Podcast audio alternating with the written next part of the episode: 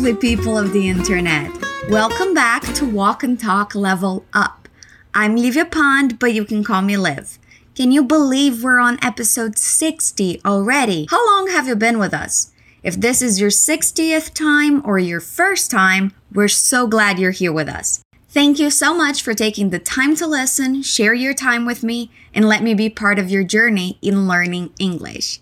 We make these episodes for you, and we're always working on improving our content. So if you have any suggestions or feedback, be sure to send them our way. You can send us a message through our content portal, fluencytv.com, or by going to our Instagram page at fluencytv English. Since this is an extra special episode, you're going to hear me talk a little more, okay? I just want to make sure you know that this and all our podcast series were created thinking of you. They're made for you to include language learning in your day to day life, since you can listen to it wherever you are. Every now and then, we like to break down how and why this podcast series works on helping you with your language learning. We always start these episodes by listening to a brand new dialogue. Then we go over it line by line to make sure we understand everything. And most importantly, to work on our pronunciation, we repeat everything we hear. So when I ask you to repeat, it's very important that you do it out loud, okay? I know I say it all the time, but it's important to hear yourself speak. Now, before we listen to the dialogue, let's quickly talk about the fluency hacking method. This method is in every episode, even if we don't mention it. It consists of four simple steps that help you communicate in any language. The first step is the challenge. Here, you challenge yourself to learn something new. Step number two is where you turn the challenge into knowledge. It's called the bridge. You turn everything you didn't understand before into something understandable. The third step is the great leap time for practice. The Great Leap is where you will do intense listening training, memorizing vocabulary, and getting used to the sounds and quirks of the language. And finally, step number four, the magic. This is the phase of the process where we will internalize all the content learned so you'll never forget a word again. In this episode's description, you'll find the PDF file for this episode with the dialogue and explanations, and you'll also find the Fluency Hacking Method ebook. They're both free, so feel free to download them and dig in. Okay, I'm gonna stop talking and we can get started. We're going to listen to a conversation between two friends, Emma and Alex. Try to figure out what they're talking about. Can you order me a ride share? Oh no! You're leaving already? Yeah, I have my finals this week. I'd better study for them. I have a couple of papers due. Would you like to meet up to study? Yeah, that would be great. We can meet in front of the library at 3 p.m. tomorrow. Cool beans. How about that ride share? It's okay. I'll walk home. It's not far. It's getting dark. You can't walk home. I can and I will. See you tomorrow. How much did you understand of this dialogue? Let's listen again. Can you order me a ride share? Oh no! You're leaving already? Yeah, I have my finals this week. I'd better study for them. I have a couple of papers due. Would you like to meet up to study? Yeah, that would be great. We can meet in front of the library at 3 p.m. tomorrow. Cool beans. How about that ride share? It's okay. I'll walk home. It's not far. It's getting dark. You can't walk home. I can and I will. See you tomorrow. All right, let's jump in. Our conversation starts with Emma saying, Can you order me a ride share? A rideshare is what we call those apps like Uber, InDriver, or Lyft. They are the ride sharing apps where you order a car to take you someplace. Repeat after me ride share. Ride. Share. Ride Notice the linking sound when we start that conversation. She doesn't say, can you? She says, can you? Repeat, can you? Can you? Order. Me. order me? A ride share. Can you order me? A ride share. Can you order me a ride share? Alex answers saying, Oh no, you're leaving already? So they're someplace together, Emma is leaving, and Alex is surprised or sad that she's going. Repeat, Oh no.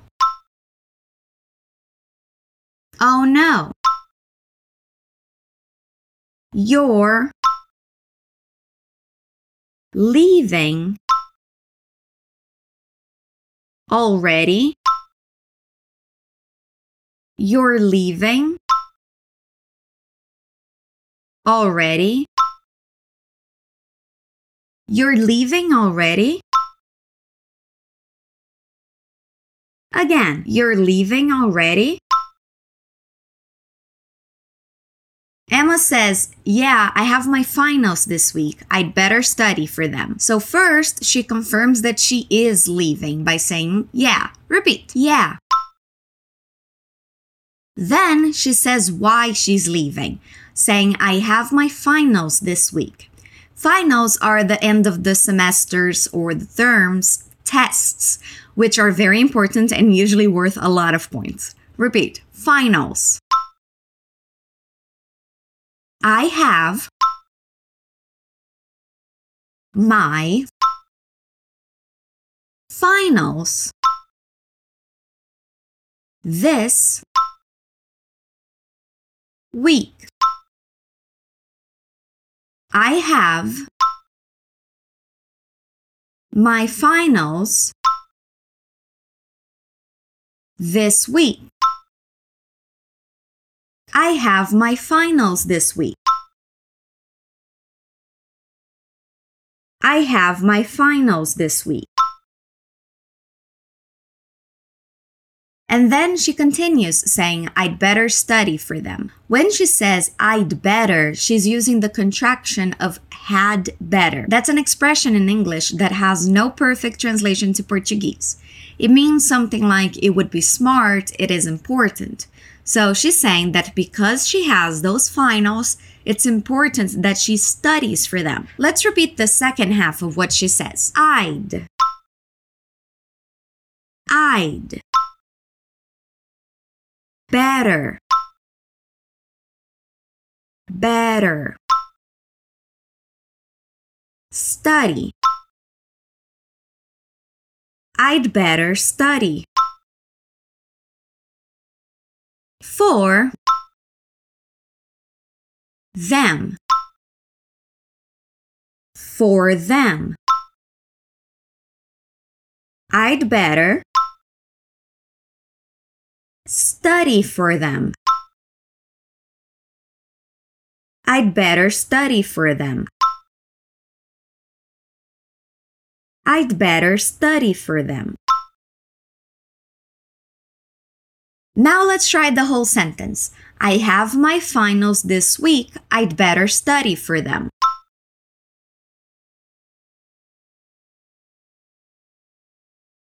Again, I have my finals this week. I'd better study for them.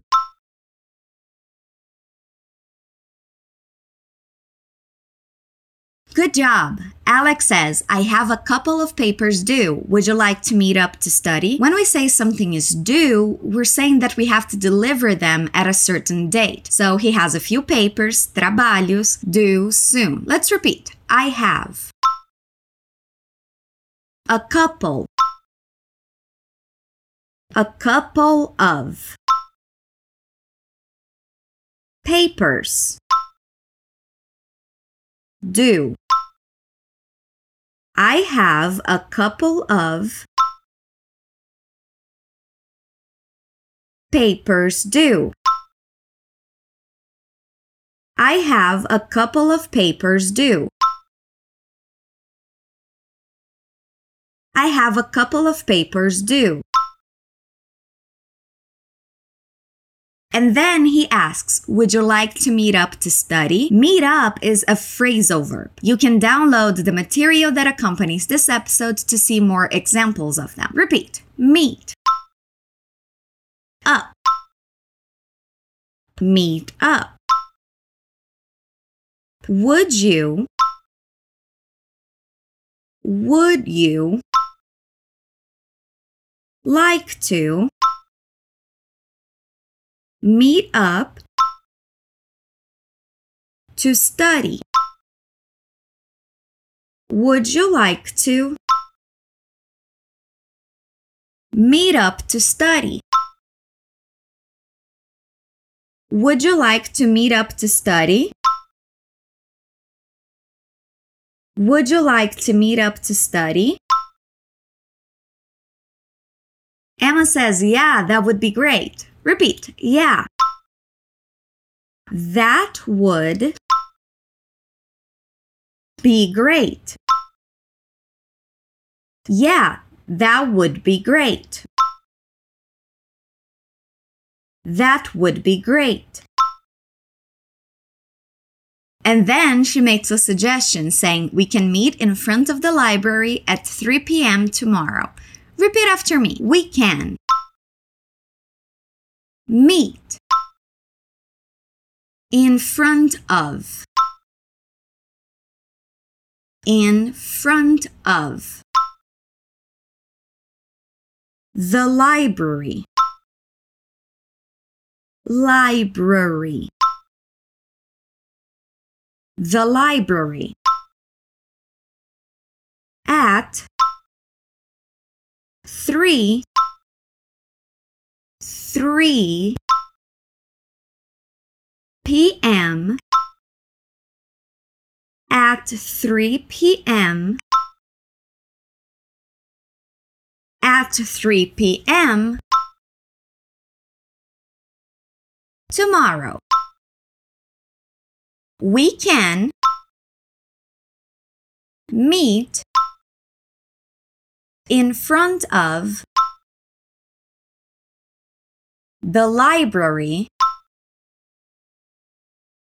at 3 p.m. tomorrow. We can meet in front of the library at 3 p.m. tomorrow. We can meet in front of the library at 3 p.m. tomorrow.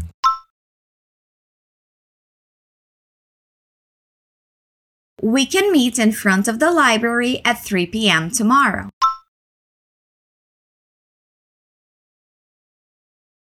Alex says, cool beans. That translates to feijões legais.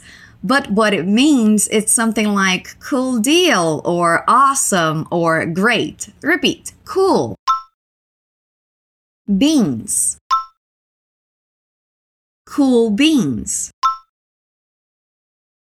Then he asks, How about that rideshare? Remember, that's how our conversation started. So he's offering to order the car for her. Let's repeat. How about? How about? That rideshare. How about that rideshare? How about that rideshare? Then Emma says, It's okay. Here, that means don't worry or never mind. Repeat, it's okay. It's okay. She continues saying, I'll walk home. It's not far. Repeat, I'll. I'll. Walk. Home. I'll walk home. It's not far. It's not far. It's not far. I'll walk home. It's not far. I'll walk home, it's not far. I'll walk home, it's not far. Alex gets worried and says, It's getting dark, you can't walk home. Repeat, it's getting dark. It's getting dark. It's getting dark. You can't walk home. You can't walk home. It's getting dark. You can't walk home. Again, it's getting dark. You can't walk home. And we got to our last line of dialogue. Emma disagrees with him, saying, I can and I will. So that means that she can walk home and that sh- that's what she's going to do. Repeat, I can. And I will. I can and I will. I can and I will. And then she says goodbye, saying, See you tomorrow. Repeat after me. See you. See you. Tomorrow. See you tomorrow. One more time. See you tomorrow. Great job. Listen to the dialogue one more time. Can you order me a ride share? Oh no! You're leaving already? Yeah, I have my finals this week. I'd better study for them. I have a couple of papers due. Would you like to meet up to study? Yeah, that would be great. We can meet in front of the library at 3 p.m. tomorrow. Cool beans. How about that ride share? It's okay. I'll walk home. It's not far. It's getting dark.